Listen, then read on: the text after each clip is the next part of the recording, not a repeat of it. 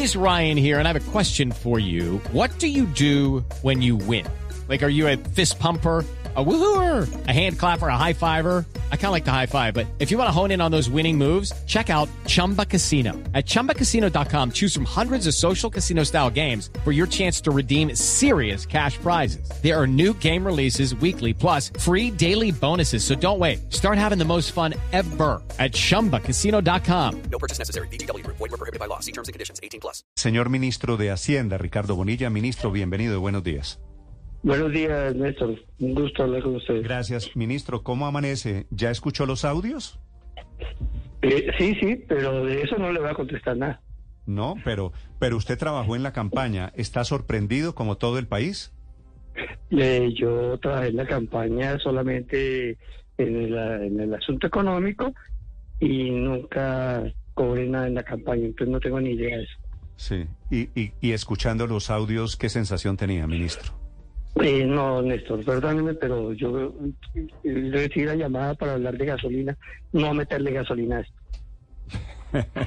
Vale, yo entiendo, ministro, que usted tan cercano al presidente Petro quiere, quiere guardar toda la prudencia del mundo. Lo entiendo, ni más faltaba. Ministro, ¿cuál es la decisión que ha tomado el gobierno que anuncia, entre otras cosas, también en Twitter el presidente Petro, que dice este año debe planificarse la compra de gasolina importada?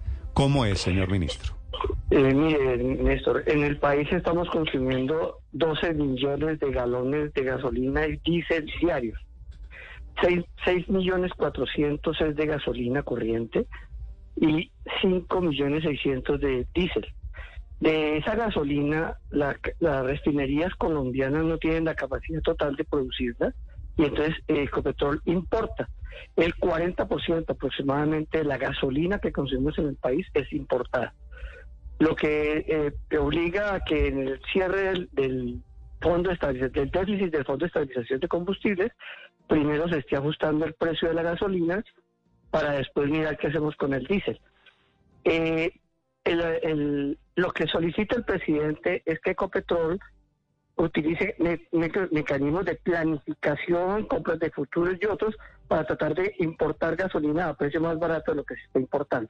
Mm. Eso es realmente lo que está diciendo, porque la refinería Pero- pero, no, la ministro, capacidad de la refinería Del, del anuncio del presidente de que este año debe planificarse la compra de gasolina importada, Colombia hoy en día importa gasolina, es lo que usted me está diciendo, ¿verdad? eh, importamos el 40% de la gasolina que se consume en el país. Por eso. Y Y entonces, cuando él está hablando de, el- el de- de presidente- planificar, ¿el presidente no sabe eso?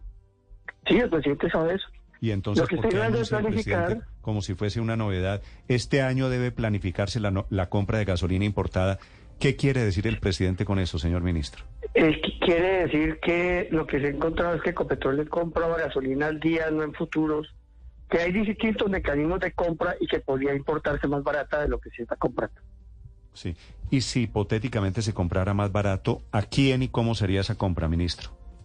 Eh, si se comprara más barato, ten- no puede ser compras al primer comprador, tendría que ir a mercados de futuros, eso tiene eh, variantes en el mercado internacional, uno no podría decir exactamente a quién se le compra, depende de los mecanismos de, de- de adjudicación. Es decir, se compraría en una, en una bolsa de combustibles. en, una- en bolsas, en subastas, eh, de distintas maneras que nos permita tener gasolina más barata y en ese sentido tener una menor diferencia con el precio internacional y reducir el déficit. ¿Y eso quiere decir para no aumentar tanto el precio interno de los combustibles? Correcto, porque hoy tenemos todavía una brecha con ese precio internacional que se toma de referencia el precio del Golfo de México y con esa brecha hoy todavía tenemos que hacer un ajuste en la gasolina corriente por cinco o seis meses más. Sí, ministro, este fin de semana volvió a subir la gasolina a otros 600 pesos. Vamos a seguir de aquí en adelante subiendo, seis, ¿usted va a subir 600 pesos mensuales la gasolina? La idea es subamos la- ese precio y cerramos más rápido la brecha en Wonder why it's called a mixtape? Because it's a mix of history and ambition. Just like Remy Martin VSOP. They are a blend of the best. The best DJs and rappers. The best samples. The best drops in the game. Find DJ Shortcuts Remy Martin VSOP mixtape mural. Located at 11th and Folsom Street. and scan it for a chance to attend the exclusive Remy event. Remy Martin Cognac, 40% alcohol by volume. Imported by Remy Cointreau, USA, New York, New York. Please drink responsibly. De, de cerrar este año. Sí, señor. Más o menos el precio internacional es 16 mil. Tenemos una ventaja y es que el precio internacional viene bajando. Es probable entonces que cerremos la brecha antes. Sí. Ministro, ¿usted por qué cree que el precio, que subir el precio de la gasolina a semejante nivel nos está contando vamos a tener a finales de este año a 16 mil pesos la gasolina a este ritmo? ¿Esto afecta solo a los ricos de este país? ¿Usted cree que eso no afecta a los pobres de este país que también comen y compran alimentos que se transportan a través de eh, eh, transporte de carga que consumen gasolina? Afecta a todos los colombianos, eh, Néstor, pero afecta mucho más el diésel, por eso no lo hemos tocado, porque el, detrás del diésel está el transporte de pasajeros y el, el transporte de carga. La mayor parte de los camiones del país se mueven con diésel. Entonces, es- eh, por esa razón no lo hemos tocado y estamos tocando solo la gasolina. Y porque es otra situación, si nosotros seguimos pagando el déficit de la gasolina con el presupuesto, estamos reduciendo la brecha con Step into the world of power, loyalty, and luck. I'm gonna make him an offer he can't refuse. With family, cannolis, and spins mean everything. now, you wanna get mixed up in the family business. Introducing The Godfather at ChumbaCasino.com. Test your luck in the shadowy world of The Godfather slot. Someday, I will call upon you to do a service for me. Play The Godfather now at ChumbaCasino.com. Welcome to the family. No purchase necessary. VGW Group. Void where prohibited by law. 18 plus. Terms and conditions apply. que pagar eh, eh, la política social a primera infancia, colegios, universidades y la salud. Entonces Sí, tenemos que tomar entonces- decisiones. Ministro, la idea es volver a abrir ese hueco en el presupuesto, es decir, van a llevar la gasolina en el país al precio internacional, a la paridad internacional, supuestamente para cerrar ese déficit y ese hueco, pero dice usted que es que necesitan esa plata precisamente para gasto social. Luego entonces la idea es volver a abrirle un roto al presupuesto general de la nación. No, no es volver a abrir un roto, es cerrar el roto y asegurar los gastos de la política social. Sí, ministro, ¿el diésel va a mantener el mismo precio que tiene hoy? Por ahora no están contemplando la posibilidad de también aumentar mensualmente para tapar ese hueco del Fondo de Estabilización de los Combustibles? El diésel por ahora no se ha tocado y estamos comenzando a caminar. Hay una mesa que con Ecopetrol y con el Ministerio de Minas para mirar el tema por la incidencia que tiene el diésel en los precios. Y de todas maneras de diésel el país importa menos, el diésel más o menos se importa eh, del 10 y el 15%, dependiendo de la capacidad de refinación que se tiene. Entonces tenemos un mejor abastecimiento nacional y ahí estamos mirando cómo es la composición del precio. ¿De qué dependería una decisión sobre un eventual incremento en el precio del diésel, ministro?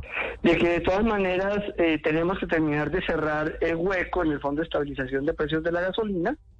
Esa es la principal exigencia de la regla fiscal y por eso la Comisión de Regla Fiscal ha insistido tanto en que lo tenemos que cerrar y tenemos eh, con ellos ac- acordado en qué plazo lo podemos cerrar y aquí al 25 tendría tendría que cerrarse. De aquí al 2025 quedarían Sí. menos de dos años, quedaría un año y medio, si hacemos cuentas, Sí. aunque puede ser quizás dos años y medio si nos vamos hasta diciembre del 25, pero, pero bueno, dos años en promedio.